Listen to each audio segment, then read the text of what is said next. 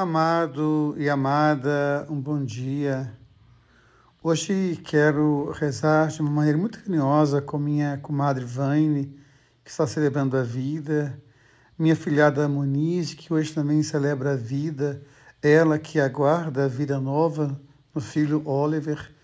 Quero abraçar todos aqueles que celebram uma vida. E hoje a palavra de Deus traz esses textos tão impactantes para nós quando o Senhor fala pelo profeta Ezequiel que as nações saberão que eu sou o Senhor quando eu manifestar a minha santidade à vista dele por meio de vós.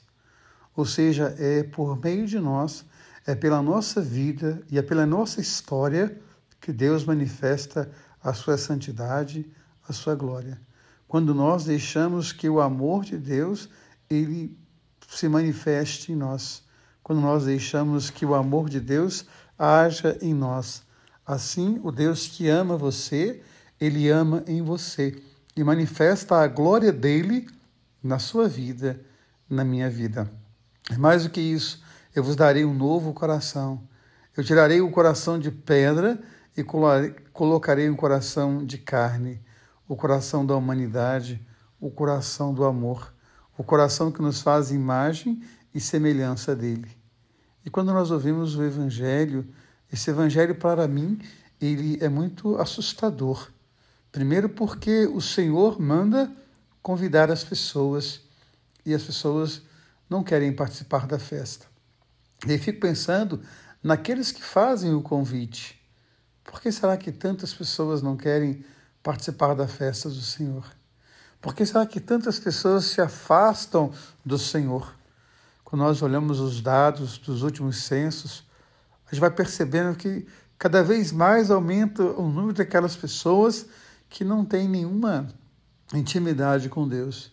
Aquelas pessoas que se declaram ateias. E aí eu fico pensando, será que essa manifestação não é por causa da nossa incapacidade de revelar o amor de Deus? Deixar que o amor se manifeste em nós, de fazer esse convite que é tão importante. Então me assusta esse evangelho, porque ele me cobra. Ele me cobra essa capacidade de espalhar o amor de Deus. Como diz o poema belíssimo de Cecília Meirelles, falar de Deus de tal modo que por ele o mundo todo tenha amor. E quando nós olhamos ainda o final do evangelho, eu me pergunto qual é a veste que nós temos usado. Qual é a fala que nós temos manifestado do amor de Deus? Eu vejo tantas pessoas falando de Deus, mas fala de um Deus que aprova a morte, de um Deus que aprova a violência, de um Deus que não reverencia e não respeita a vida. Quando nós olhamos para Jesus, ele diz: Eu vim para que todos tenham vida e vida em abundância. Então, que a gente possa se perguntar qual é a veste que nós estamos usando ao falar do amor de Deus. Um beijo no coração um dia abençoado. Deus ama você, Deus ama em você. Amém.